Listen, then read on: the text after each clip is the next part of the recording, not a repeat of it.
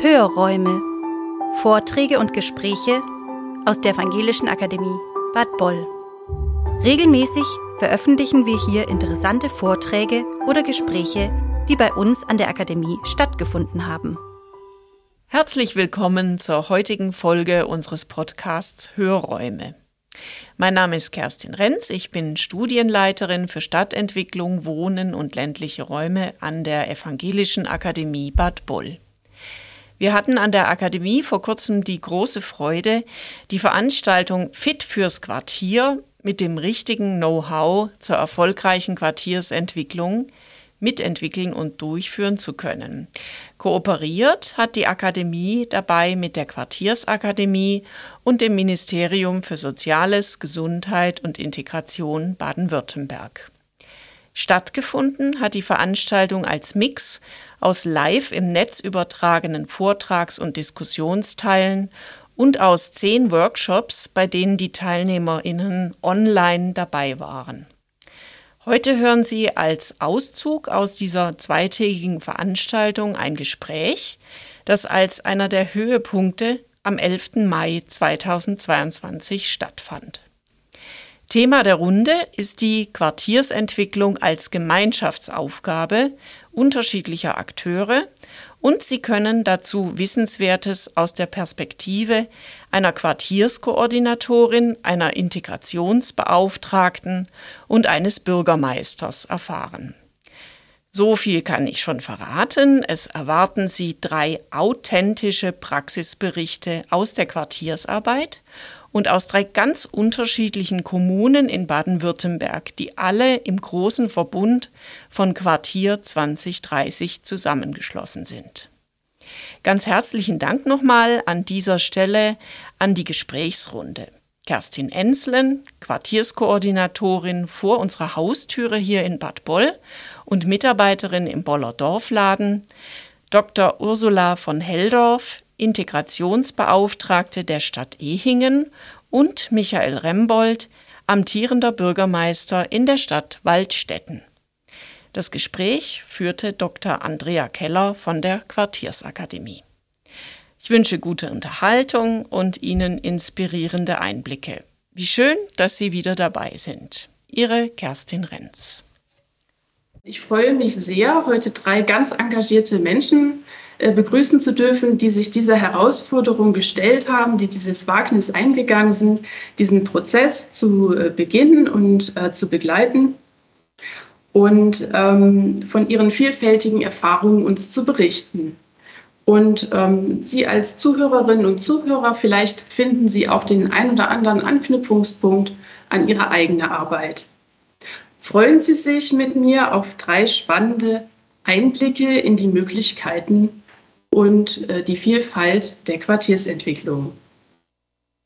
Ich werde das so machen, ich werde ähm, zunächst unseren ersten Gast vorstellen, dann die ersten Fragen äh, loswerden, äh, dann den zweiten Gast vorstellen und so weiter. Also Sie werden das dann schon merken. Als erstes begrüße ich ganz herzlich Frau Kerstin Enslen. Sie ist Quartiersmanagerin in Bad Boll und arbeitet dort im Dorfladen Bad Boll mit. Und äh, sie ist zuständig für das Quartiersprojekt Gut Leben für Jung und Alt in Bad Boll. Ähm, und dieser Dorfladen in Bad Boll spielt bei diesem Prozess eine äh, ganz wichtige Rolle. Liebe Frau Enslin, äh, wir bitten Sie kurz, äh, das Quartiersprojekt Gut Leben für Jung und Alt in Bad Boll vorzustellen und dabei auch äh, zu beschreiben, welche Rolle der Dorfladen dabei spielt. Ja, schönen guten Tag in die ganz große Runde. Ich freue mich äh, über die Einladung. Vielen Dank und äh, starte direkt in die Praxis. Ich bin eine Frau der Praxis und äh, genau so bin ich im letzten Jahr, im März in das Projekt gestartet. Wir haben drei Träger in unserem Projekt. Der erste Träger ist der Landkreis Göppingen, der zweite die Kommune und der dritte Träger ist unsere Dorfladengenossenschaft in Bad Boll, die äh, aus der Not heraus gegründet wurde. Äh, insofern ist nicht nur der Dorfladen der eigentliche Initiator des Projektes, sondern auch ein, ein sehr starkes Standbein des Projektes. Auch im Laufe der Zeit geworden natürlich. Ganz spannend finde ich persönlich auch äh, meine Arbeitsstellung. Also ich bin zu 50 Prozent Quartiersmanagerin in Bad Boll, arbeite aber zu 50 Prozent wie alle anderen Mitarbeiterinnen im Dorfladen mit. Und im März stellte sich natürlich auch die Schwierigkeit heraus, in Pandemiezeiten diese Kontakte zu pflegen und aufzunehmen und kennenzulernen.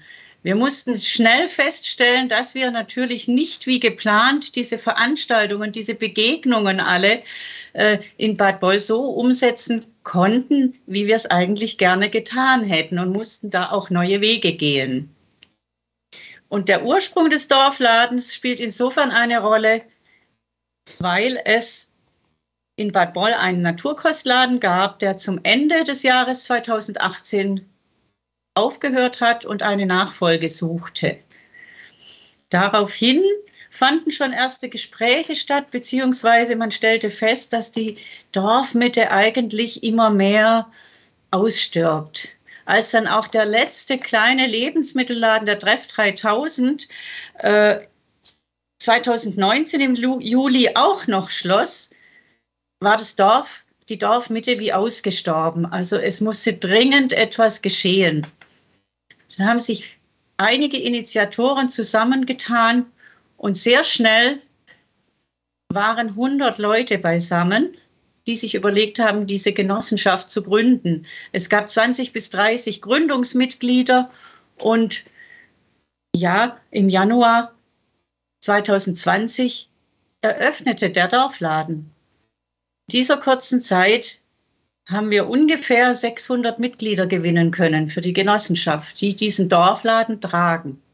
Und zusätzlich aber 30 ehrenamtliche Mitarbeiter auf die sind wir sehr stolz. Ohne unsere ehrenamtlichen Mitarbeiter im Dorfladen könnten wir den Dorfladen so nicht führen, wie wir ihn führen. Ja, dann bin ich gestartet und habe versucht äh, äh, zu schauen, wen kann ich denn mit ins Boot holen? Welches Quartier soll ich entwickeln? Welches Quartier soll ich bearbeiten? Wir haben ganz, ganz vorsichtig gestartet mit kleineren Projekten wie einem Vorleseabend digital für Jung und Alt, damit die Pandemiezeit, die Einsamkeit ein bisschen überbrückt werden kann und erleichtert werden kann. Als zweites haben wir dann einen sogenannten Beirat gegründet. Dieser Beirat setzt sich aus Vertretern aller Institutionen und Initiativen in Bad Boll zusammen. Also es geht da um das Haus der Mitte, eine Lebensgemeinschaft äh, mit unterstützungsbedürftigen Menschen. Es war aber auch der Gewerbe- und Handelsverein mit dabei, die Sportvereine wurden eingeladen, die Schule, die Kindergärten, der Arbeitskreis Kultur, aber auch die Bürger wurden aufgerufen, sich das mit anzuhören. Und aus diesen Beiratsbesprechungen entwickelte sich ein sogenanntes Dorfgespräch, das wir jede Woche zum Feierabend eine halbe Stunde eine Institution hatte, die sich vorgestellt hat und alle anderen konnten zuhören, mitsprechen, sich austauschen.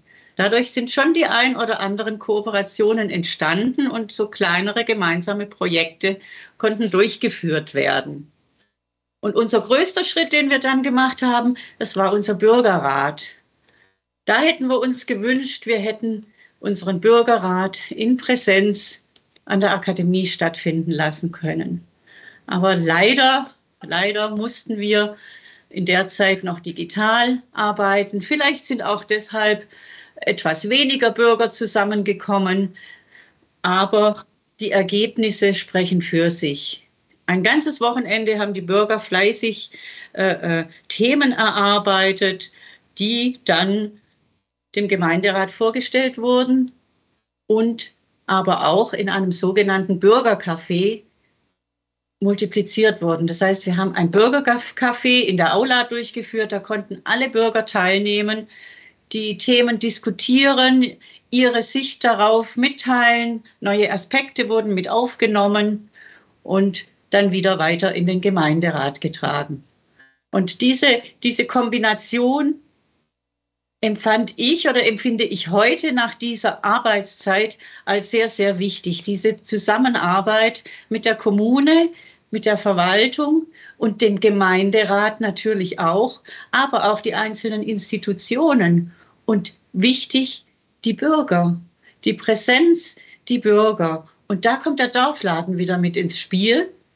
Der Dorfladen hat eine kleine Kaffeeecke, in der man sich ganz kurz auf einen Kaffee auch mal hinsetzen kann und sich unterhalten kann. Ich habe da meine Quartierswand, da kann man Ideen, Wünsche, alles anpinnen. Oder man kann mich jederzeit ansprechen, wenn ich im Laden bin und ich nehme mir der Sorgen der Bürger an und versuche dann da eine Lösung dafür zu finden. Und dieses soziale Miteinander im Dorfladen, das ist die Schlüsselposition oder die Schlüsselrolle eigentlich unseres Projektes.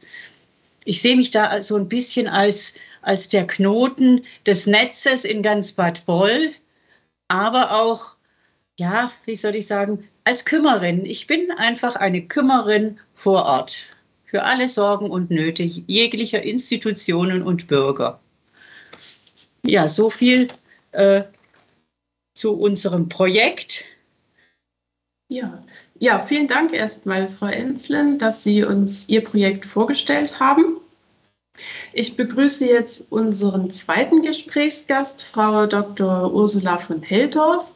Äh, Sie sind Integrationsbeauftragte und Moderatorin des Arbeitskreises Soziales der lokalen Agenda 21 in der Stadt Ehingen. Und Sie arbeiten dort mit am Quartiersprojekt Generationen Stadt Ehingen. Äh, das Ziel des Projektes ist es, das Miteinander der Generationen zu fördern. Liebe Frau Helldorf, bitte berichten Sie uns doch, worum es bei dem, Genera bei dem Quartiersprojekt Generationenstadt Ehingen geht und welche Funktion Sie dabei haben. Sehr gerne. Danke für die Einladung und herzlich willkommen auch in die große Runde.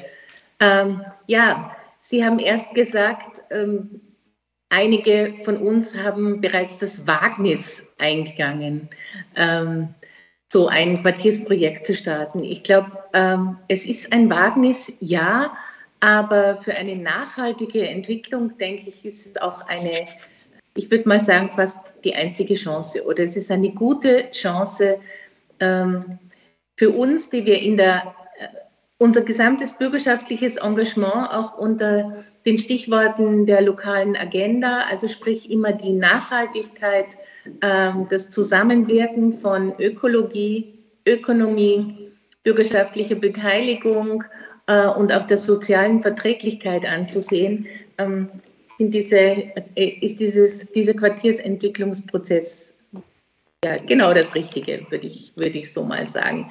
Ähm, was wollen wir? Schon wie Sie gesagt haben, das Miteinander der Generationen stärken, äh, gemeinsam und nachhaltig. Und ich glaube, da ist wieder das Wesentliche.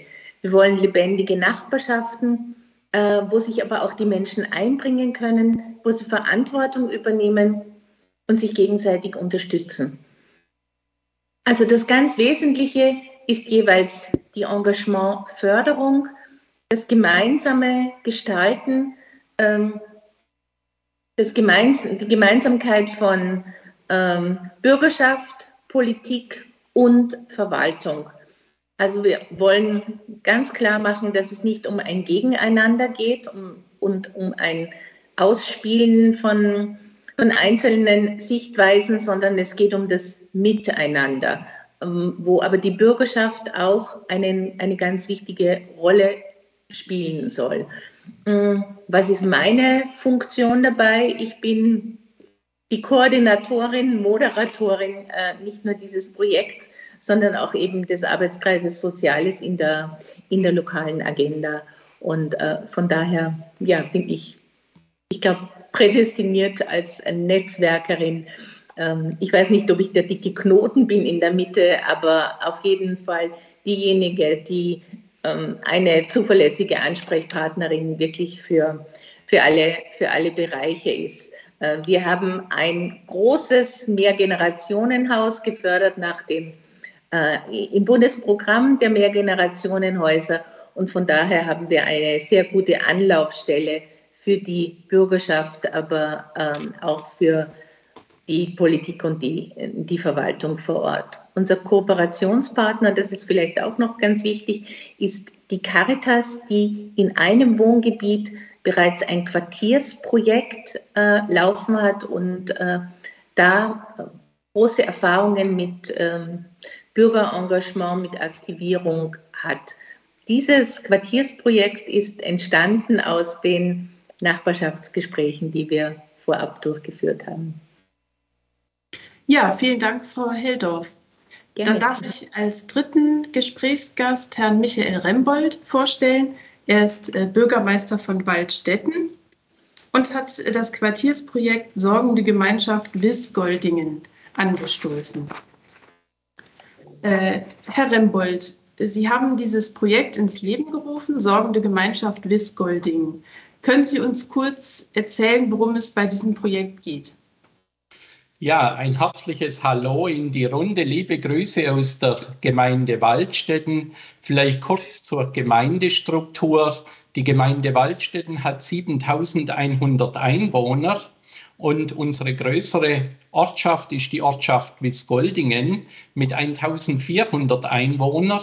Und da waren meine Überlegungen in der hinsichtlich äh, handlungsleitend, dass A in die kleinere Ortschaft nahezu die komplette Infrastruktur wegbricht. Die Post zieht sich zurück, die Banken ziehen sich zurück, der letzte Lebensmittler geht, es gibt keinen Metzger mehr vor Ort, äh, die Kirchengemeinden ziehen sich zurück.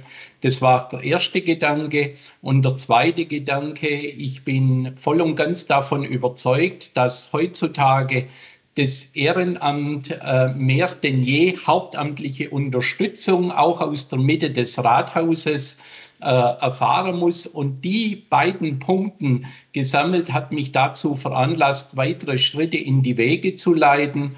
Ähm, wir sind schon im Oktober 2018, also seit fast vier Jahren in der Quartiersarbeit äh, unterwegs mit der Gemeinde Waldstätten und haben gesagt, wir müssen jetzt einfach nur ein Pfund in unserer Ortschaft Wiesgoldingen mit drauflegen und haben dann uns als sorgende Gemeinschaft Wiesgoldingen bezeichnet. Man kann das so sehen, man sagt ja auch so gern, es braucht eine ganze Gemeinde, die dann auch die Gemeindekinder sozusagen erzieht. Und es ist ja immer so, wenn wir gemeinschaftlich zusammenstehen und gemeinsame Projekte äh, initiieren, dann sind die sinnstiftend, dann ist ein Gemeinschaftserlebnis da, da produziere ich dann einen Gemeindezusammenhalt. Und das möchten wir hiermit zum Ausdruck bringen und sind eigentlich kurz nach der Quartiersarbeit gestartet indem wir in Wiesgoldingen einen Dorfverein gegründet haben. Ich hatte die Idee, wir müssen unsere Ideen bürgerschaftlich verbreitern. Wir haben der Ortschaftsrat im Boot, wir haben die Kirchen im Boot, die Grundschule, den Kindergarten, ähm, alle Vereinsvorstände, aber ich war der Meinung, das genügt nicht. Dann haben wir vor zwei Jahren einen Dorfverein Wiesgoldingen e.V. gegründet, der sich eben mit zum Ziel gesetzt hat, die Gemeinde in dieser Aufgabe mit zu unterstützen. Und das erste Projekt, äh, das wir gemeinsam als Kommune und mit Dorfverein initiiert haben, war eine neutrale Bürgerbefragung. Das heißt, wir haben Fragen uns notiert, die immer wieder bei uns aufschlagen in unterschiedlichen Kreisen und haben dann eine neutrale Bürgerbefragung gemacht mit unterschiedlichen Themenstellungen. Ähm, da ging es los, Kultur, Natur, Begegnungsmöglichkeiten, Nahversorgung äh, in der Gemeinde. Äh, und die Bürger konnten dann Interessen und Wünsche gegenüber uns äußern. Und was schön war, bei 1400 Einwohnern, wir hatten einen Rücklauf von ungefähr 400 Haushaltsbögen. Also es haben sich viele Haushalte äh, mit eingebracht und das Ergebnis war repräsentativ. Und daraus haben sich dann sieben Handlungsfelder äh, ergeben. Also Eines war Begegnungsmöglichkeiten schaffen. Da sind jetzt wir gerade dabei. Im Bezirksamt in Wiesgoldingen, das ist das Rathaus, ein Dorfcafé als Begegnungsmöglichkeit mit dem Dorfverein zu schaffen. Das heißt, der Dorfverein ähm, der nimmt sich als Träger dieser Aufgabe an. Die Kommune stellt kostenlos die Räumlichkeiten zur Verfügung, bringt sich in die Sanierung mit ein.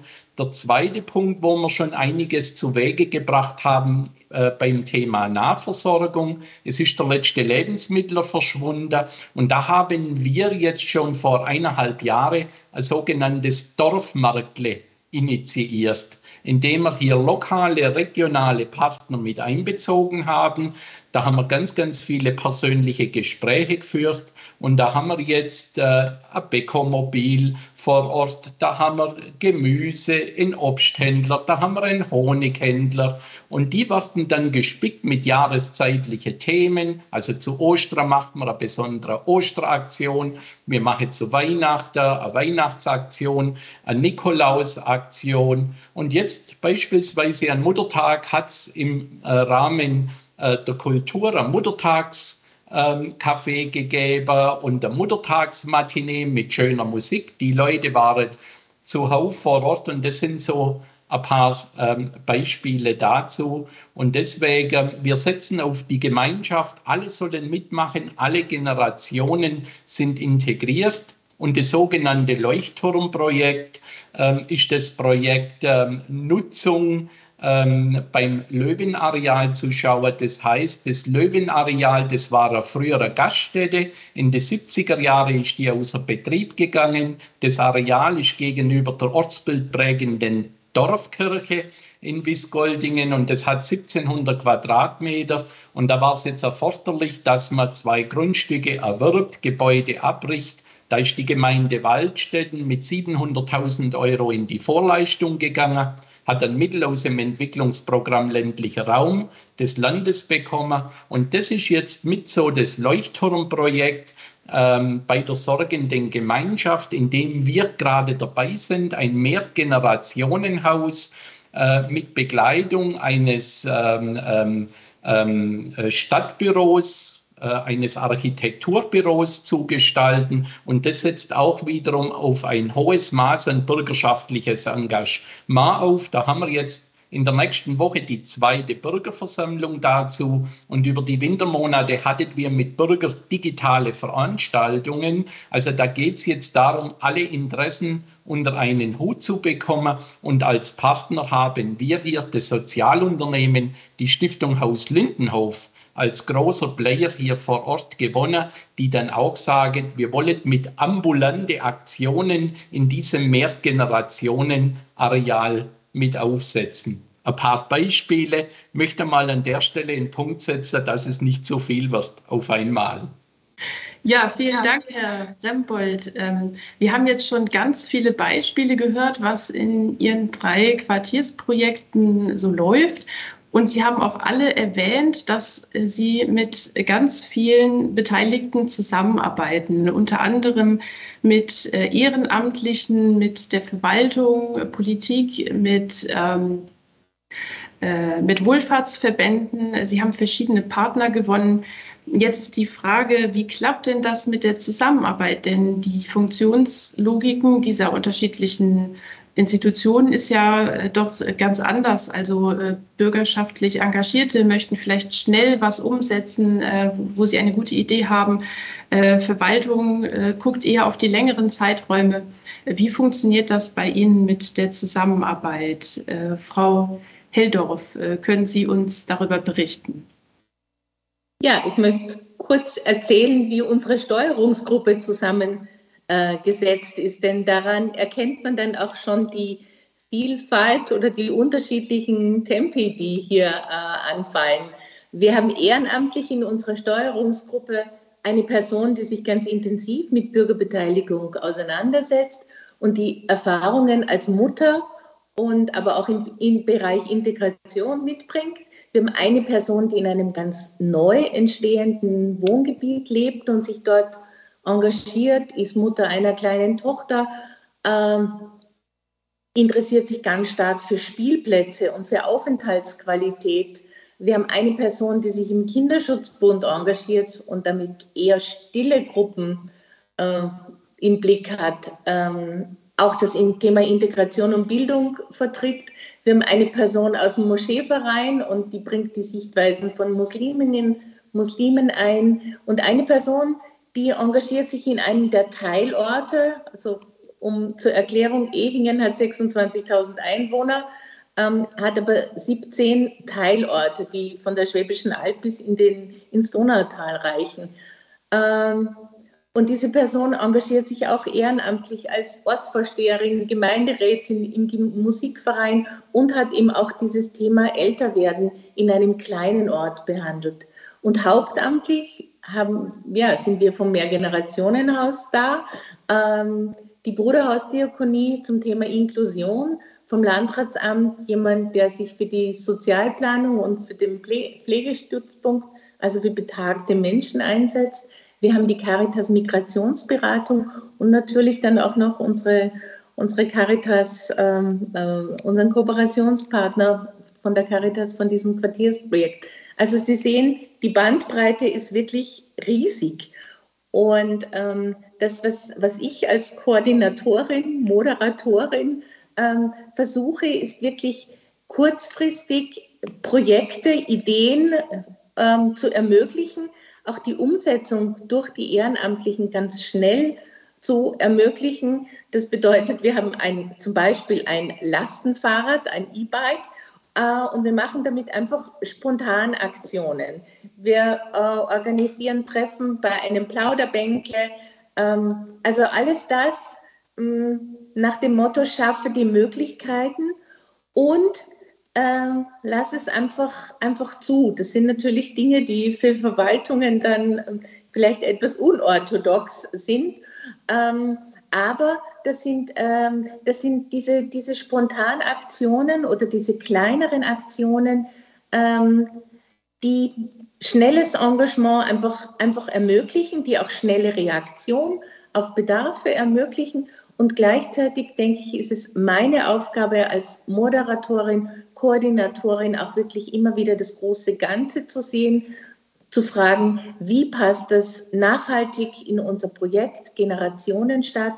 Wie habe ich die Vermittlung in die Verwaltung, aber auch in die Politik, immer wieder die Rückkopplung mit dem Gemeinderat? Ich denke, das ist die, die Aufgabe einer hoffentlich guten und erfolgreichen Moderation. Ja, vielen Dank. Äh, Herr Rembold, was haben Sie für Erfahrungen gemacht aus Ihrer Sicht äh, bei der Zusammenarbeit dieser vielen verschiedenen Institutionen und Personen? Ja, äh, Frau Keller, wenn wir über Quartiersarbeit reden, redet ja wir gleichzeitig über Netzwerkarbeit. Das heißt, wir versuchen uns ständig zu vernetzen, so wie ein Spinnennetz, dass man immer größer geht und dass wir ein großes, weites Geflecht bekommen. Da haben wir angesetzt, wir haben eine Quartiersmanagerin. Die ist zu 50 Prozent angestellt, die wird finanziert von der Gemeinde Waldstätten und von unserem sozialen Unternehmen Stiftung Haus Lindenhof. Und ich habe gesagt, mir ist am liebsten, diese Quartiersmanagerin ist bei mir im Rathaus angesiedelt. Und dort habe ich das erste Netzwerk. Und zwar unsere Quartiersmanagerin kann auf jedes Amt zugehen, Öffentlichkeitsarbeit, Soziales, Ordnung und kann sich vernetzen. Da haben wir die ersten Netzwerkstrukturen äh, geschaffen. Mit Blick auf die sorgende Gemeinschaft sind wir so gestartet, dass wir Aktionsgruppen ins Leben gerufen haben. Und diese Aktionsgruppen sind aus der Bürgerbefragung entstanden, die mit Themen hinterlegt sind. Und jede Aktionsgruppe wird geleitet von einer Kümmererin und von einem Kümmerer.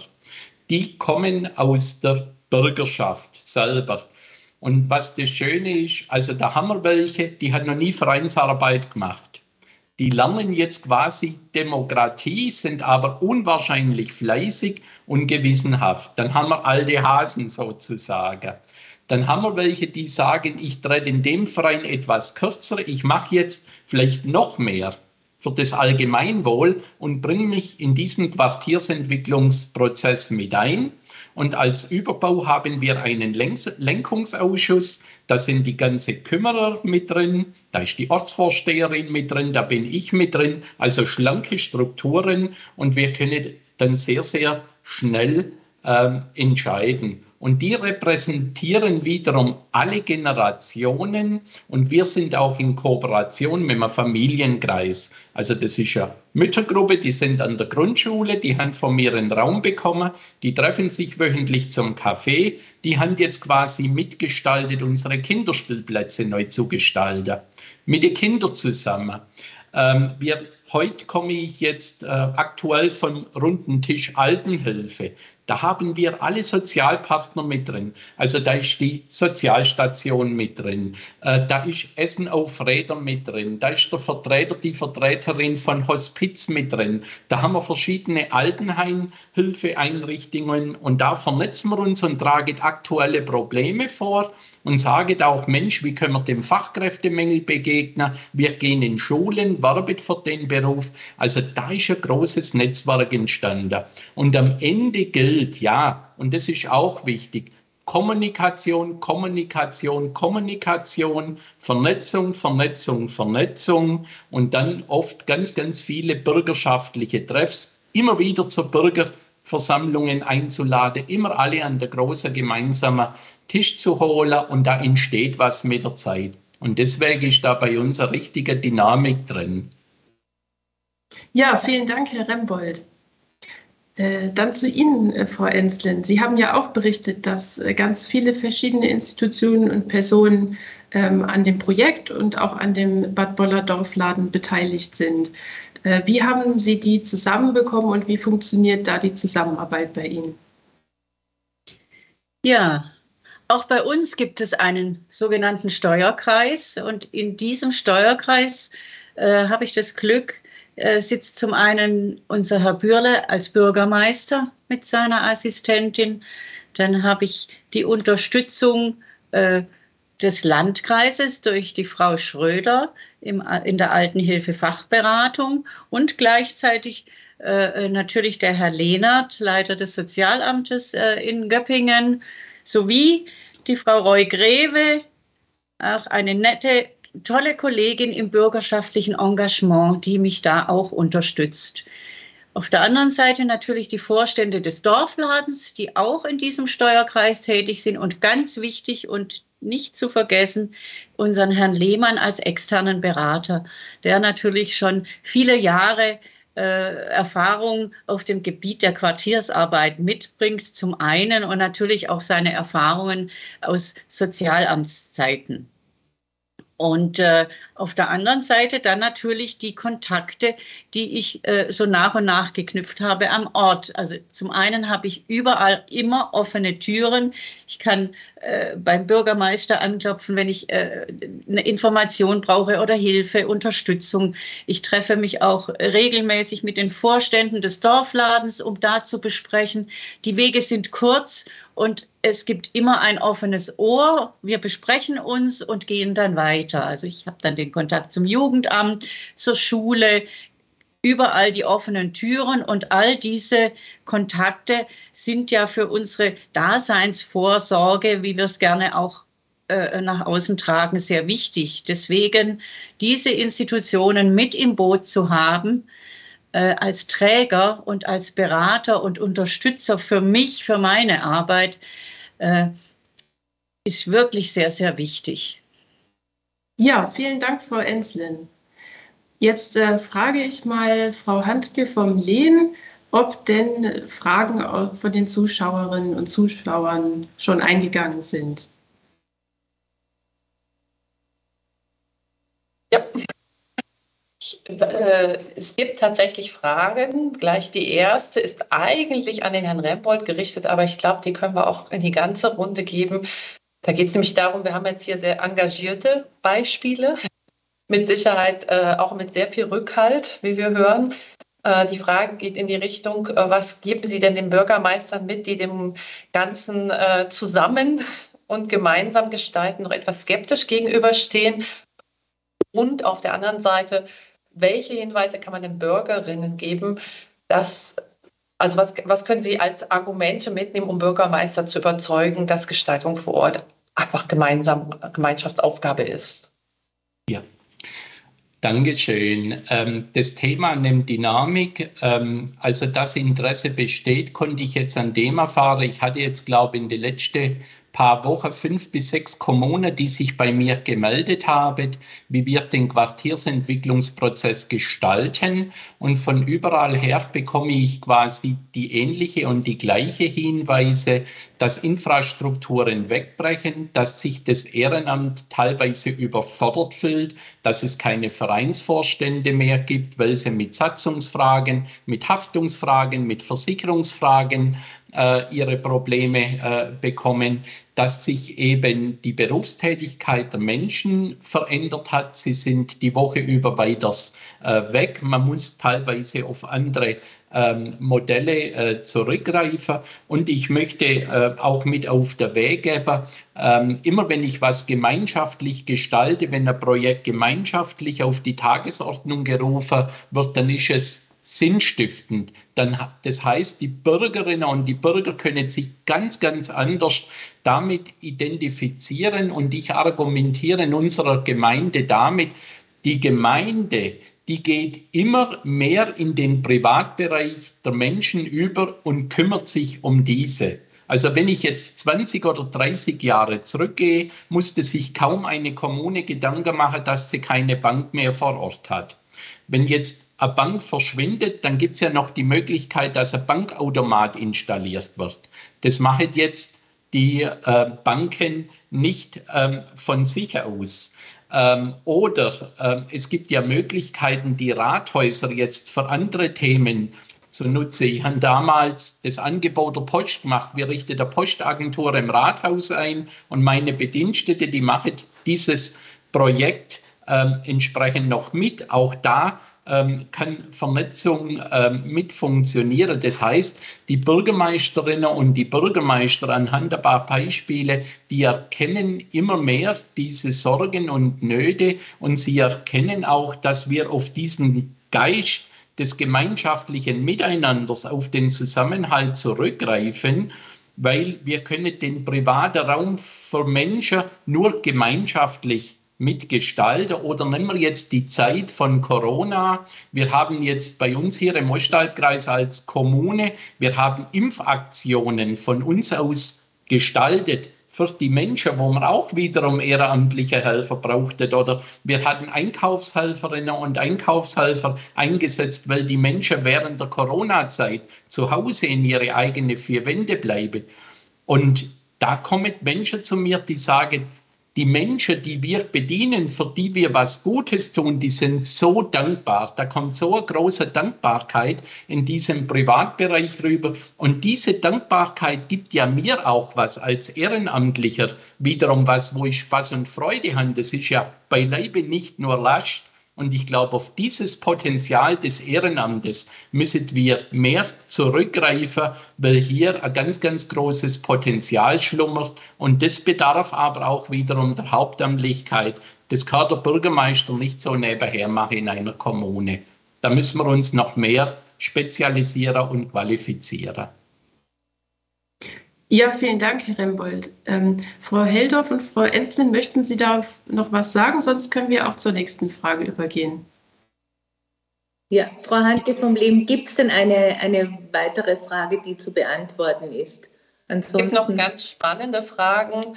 Äh, mhm. Es gibt zum Beispiel, und das können wir hier zusammenfassen, auch wieder an alle, äh, sind Sie der Meinung, dass alle Institutionen einbezogen werden sollten oder gibt es da auch welche, wo man sagt, hm, das äh, hat so eine spezielle Ausrichtung? Hier wird die Kirche genannt mit religiösem Profil, äh, die, wo das dann schwierig ist und vielleicht in dem Zusammenhang auch nochmal zu gucken, wo gibt es denn so Widerstände vor Ort und wie gehen Sie mit den Widerständen um? Wer möchte denn gerne auf diese Frage antworten von Ihnen? Frau Ensle, ja. Ja, kann ich gerne machen. Also ich denke, dass auch äh, alle Institutionen angesprochen werden müssen, sollten, in jedem Falle. Äh, sollte man alle mit ins Boot holen. Jede Institution für sich hat eine andere Sichtweise auf die Dinge, hat einen anderen Hintergrund. Aber auch diese Institutionen, die zu Anfang skeptisch einem Quartiersprojekt oder äh, diesen Ideen äh, aus der Bürgerschaft gegenüberstehen. Auch diese Institutionen müssen sich entwickeln. Und auch diese Institutionen äh, sind natürlich aufs Ehrenamt angewiesen mittlerweile. Auch eine Kirche äh, braucht Mitglieder, verliert Mitglieder.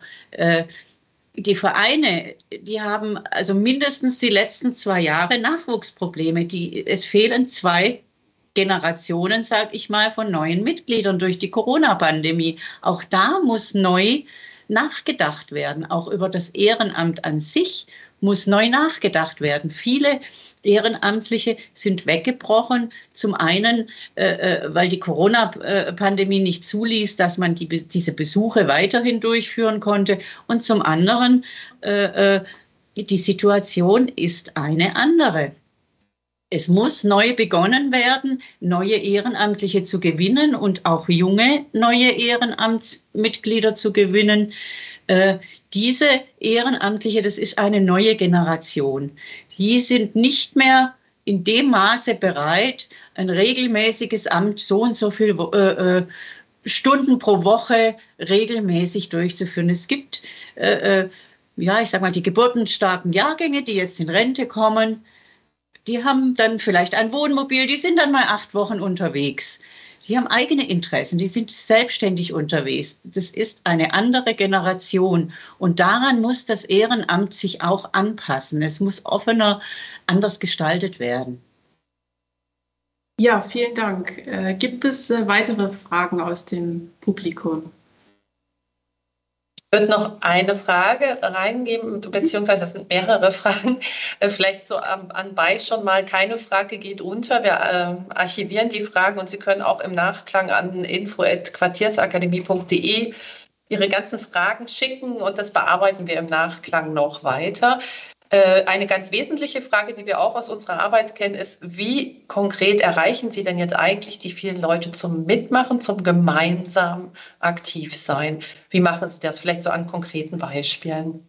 Ja, das ist doch eine schöne Abschlussfrage für die Runde. Dann würde ich sagen, kommt nochmal jeder von Ihnen zu Wort. Frau Heldorf, äh, möchten Sie beginnen? Äh, ja, also so wie das auch schon gesagt worden ist, es ist Netzwerkarbeit, Netzwerkarbeit, Netzwerkarbeit. ähm, ich glaube, wir müssen wirklich versuchen, alle uns bekannten Kanäle zu bespielen oder zu, zu nutzen, um an die Menschen ranzukommen. Auch deshalb denke ich, kann man, um auf die vorhergehende Frage nochmal zurückzukommen, wir können nicht sagen, wir schließen irgendeine Gruppierung aus diesem Prozess von vornherein aus. Ähm, das geht einfach nicht. Äh, das geht in einem gemeinsamen Prozess einfach, einfach überhaupt nicht. Ähm, ob, es dann, ob es dann so ist, dass diese Gemeinschaft oder diese Institution oder Einrichtung dann von sich aus sagt, das ist gerade kein Thema, für das wir Zeit haben oder mit dem wir uns beschäftigen, das ist dann deren Entscheidung. Aber wir von den Organisatoren her, von vornherein zu sagen, die schließen wir aus, ähm, das würde ich nicht machen. Ähm, wie wir an die Ehrenamtlichen oder an die, an die Menschen rankommen, ist wirklich alle, alle Kanäle zu nützen, ähm, auch ganz stark wirklich im Quartier unterwegs zu sein ähm, und die persönliche Ansprache. Ich denke, das dürfen wir nicht vergessen. Ähm, ganz viel läuft über soziale Medien, ähm, weniger läuft über die Presse, aber trotzdem ist, sind Mitteilungsblätter und die, die, die, örtlichen Nachrichten, das ist alles ganz wichtig. Es sind die, die Webseiten äh, ganz wichtig. Aber diese persönliche Ansprache, dass die Menschen vor Ort auch wirklich Gesichter haben, äh, Vertrauenspersonen haben, äh, denen sie das Projekt, die Anliegen zuordnen können, ich glaube, das ist absolut essentiell, auch in Corona-Zeiten und auch in Zeiten wie heute, dass wir Online-Veranstaltungen haben, die ja eigentlich auch ganz gut sind, weil wir alle nicht so viel reisen müssen. Aber, aber diese, diese Gesichter zu haben, diese, diese, diese Personen, diese Vertrauenspersonen, das ist ein ganz wichtiger Aspekt und ich denke, der wird auch bleiben. Und außerdem denke ich, ähm, dass es wichtig ist, dass wir Ehrenamt anbieten äh, oder Engagementmöglichkeiten anbieten, die auch Gestaltungsräume erlauben. Und ich glaube, ähm, und das möchte ich ergänzen, Ehrenamt hat sich nicht nur geändert, dass man sagt, ähm, wir äh, haben Menschen, die sich nicht auf zwei oder zehn Jahre verpflichten wollen, äh, der Schatzmeister, die Schatzmeisterin vom Fußballverein zu sein, ähm, sondern es geht auch darum, dass die Menschen heutzutage, dass sie viel mehr mitgestalten wollen und dass wir ähm, entsprechend auch die Engagementmöglichkeiten anders definieren sollten. Oder ja, weiter beginnen. Vielen Dank, Frau Heldorf. Äh, dann bitte ich noch Frau Enslin, äh, ihr äh, ja, Schlussplädoyer zu geben. Wie motivieren wir Ehrenamtliche zum Mitmachen? Ja, da kann ich äh, Frau Heldorf nur recht geben.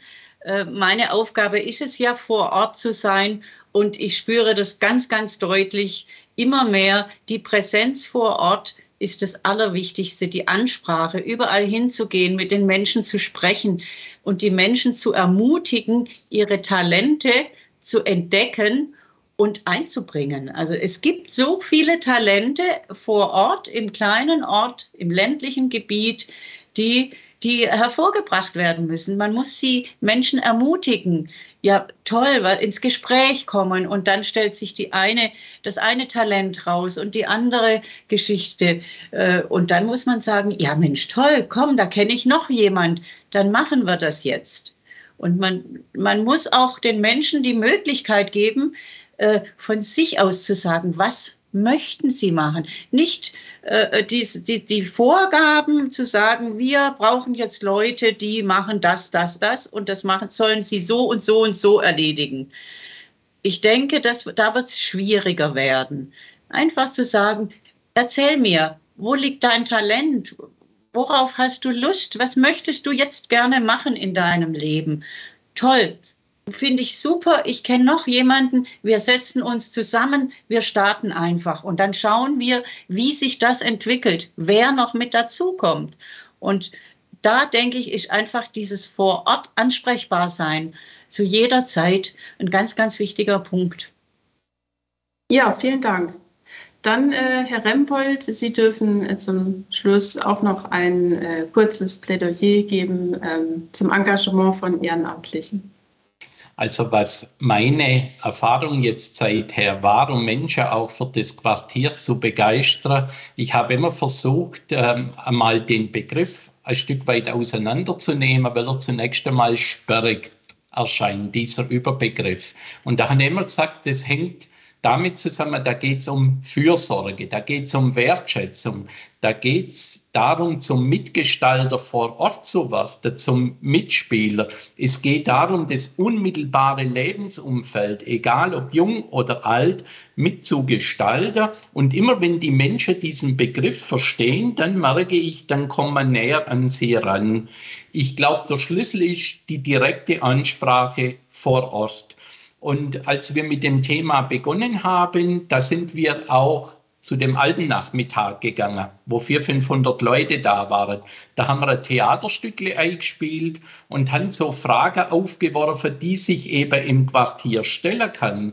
Also ich gehe Richtung Pflegebedürftigkeit beispielsweise. An wen kann ich mich wenden? Welche Frage stellt sich? Und dann wird es für den Bürger zumal greifbar. Dann wird es entsprechend lebendig ich mache es persönlich auch so. Ich bin bei nahezu jeder Hauptversammlung in der Verein. Ich nehme das Thema auch mit in die Hauptversammlung und kläre immer wieder auf und sage, da haben wir einen Entwicklungsprozess, da haben wir sportliche, da haben wir kulturelle Themen und da brauchen wir sie. Und über die Themenvielfalt holen wir sie, weil sie dann das Gefühl haben, oh, da hat ja mein Sohn oder meine Tochter einen Nutzen oder im Bildungsbereich, um eine kleine Schule vor Ort zu erhalten. Da geht es ja tatsächlich um uns, also die Themen ein bisschen würzig anzureichern und dann über die Mund-zu-Mund-Propaganda an die Menschen, an die Vereinstrukturen, äh, an die Nachbarschaft damit ranzukommen.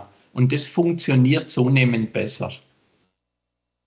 Ja, vielen herzlichen Dank Ihnen allen drei, ähm, dass Sie uns an Ihren Erfahrungen teilhaben lassen und dass Sie uns einen schönen Einblick gegeben haben in Ihre Arbeit vor Ort und äh, was diese Arbeit voranbringt und bereichert. Ganz herzlichen Dank, äh, dass Sie hier heute dabei waren. Vielen Dank fürs Zuhören. Anregungen und Fragen zur heutigen Folge können Sie uns gerne über unsere E-Mail-Adresse pressestelle.ev-akademie-boll.de oder über Instagram oder Facebook zusenden. Wir freuen uns, wenn Sie beim nächsten Mal wieder dabei sind. Abonnieren Sie gerne unseren Podcast. Herzliche Grüße aus der Evangelischen Akademie Bad Boll.